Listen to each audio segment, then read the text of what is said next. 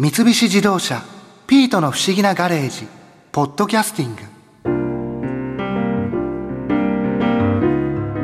あでも一年中イルミネーションで飾られている場所があったんだ。空港だよ空港。夜の空港。去年の今頃アポヤンを描いた作家の新野武さんに教えてもらったっけ。新野さんあの新一と言います。よろしくお願いします。よろしくお願いします。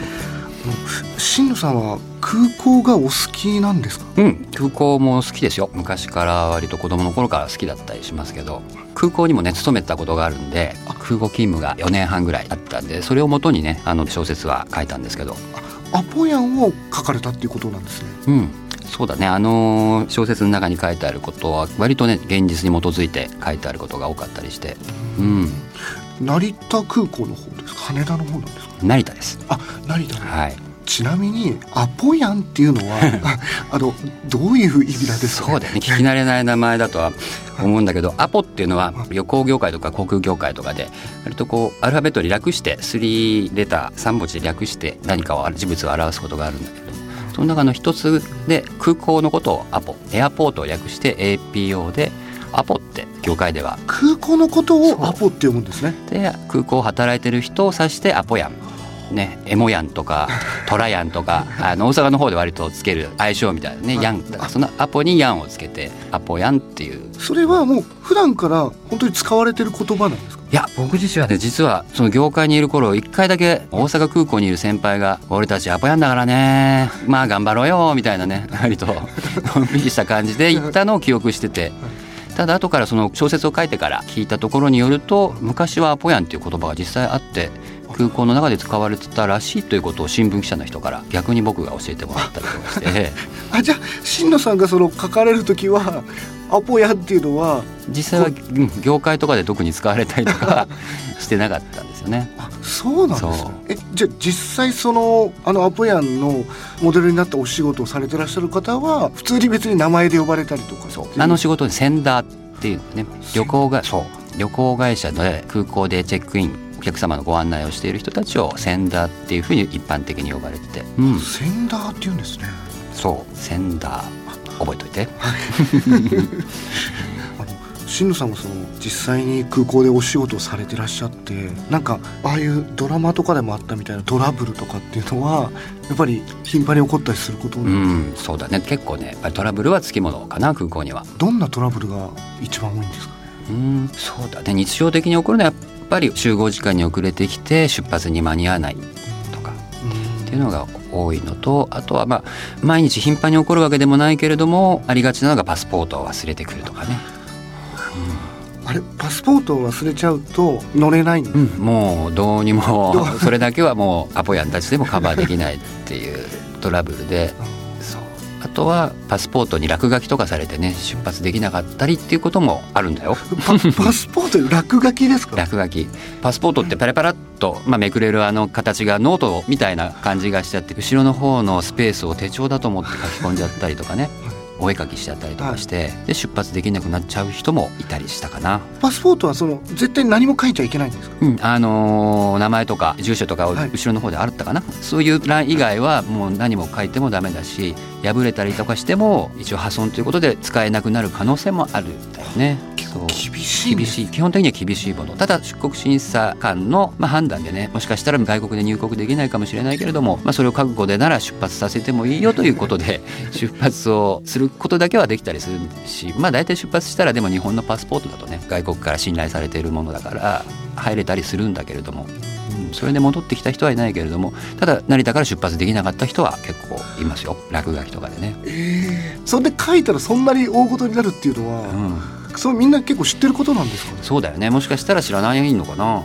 例えばこう旅の記念うん。にここ楽しかったとか、うん。こう何月何日とかちょっと書いたりとかっていうのをダメってことですもんね。そうだよもちろん。そうですよね。うん。そっかそうなんですね。ちなみに例えば新野さんが思うその空港の魅力とかなんか楽しみっていうのはどういうところですかね？そうだね。すごくアバウトになっちゃうんだけれども国際空港って空気が違うような気がするんだよね。あそこにいると。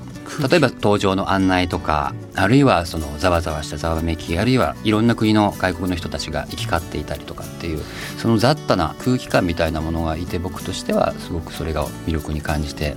うん。だから空港って特に実は飛行機を見ることはないんだよね。えそう？空港に勤めてると、あ そうなんですか、うん、飛行機はほとんど見ないんですか？とんど見なかったね。あそうなんですそねう。そうだよね。空港っていうと飛行機っていうイメージではい。だからその空港の魅力っていうと飛行機に何か関わりのあるものだったりするような気はするけど僕が感じるイメージはその飛行機に乗ってやってくるお客さんあるいは出発する人たちのその往来というかなんかいいなと思うんだよね。本当にいろんな国の人たちがうん。来るわけですもんうね、ん、時にはな見たことないような民族衣装の人がいたりとかね。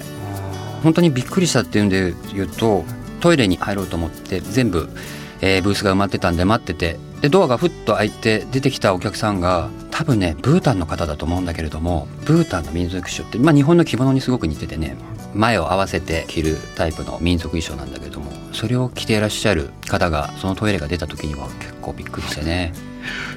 急に出てきて、急に出てきて。そう。本当に日本で見るようなことがない民族衣装だし僕の記憶だとね多分指輪を持ってたと思うんだよねしかも。え弓ってあの、うん、あのお結構大きい指ですよね。大きい弓多分矢の方はね持ってなかったのかもしれないけどもあの引く弓を持ってでフェルトの帽子をかぶってトイレから突然出てきたのを見た時はびっくりしたし。ただねそんな格好ってめったに見るもんじゃないし多分日本であの時点であの衣装を着てた人って多分一人だけじゃないかと思うんだけれどもなんかねすごく凛々しいなって感じたんだよね。凛々しい。うん、もちろんだからその日本にねもういないしあの格好で飛行機に乗ってやってきたっていうのがねすごくなんか凛々しくてかっこいいなってね。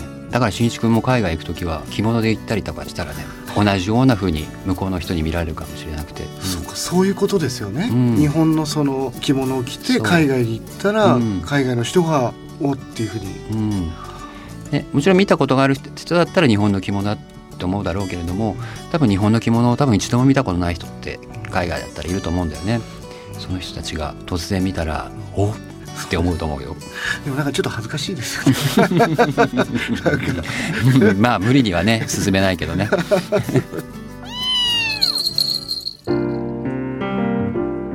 あの時せっかく教えてもらったのに結局行かなかったんだよな夜の空港。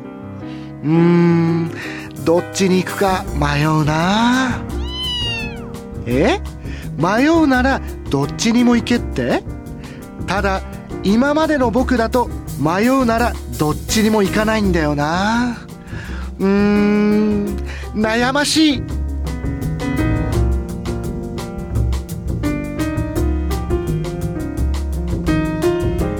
三菱自動車「ピートの不思議なガレージ」ポッドキャスティング。このお話は「ドライブ・アット・アース」三菱自動車がお送りしました。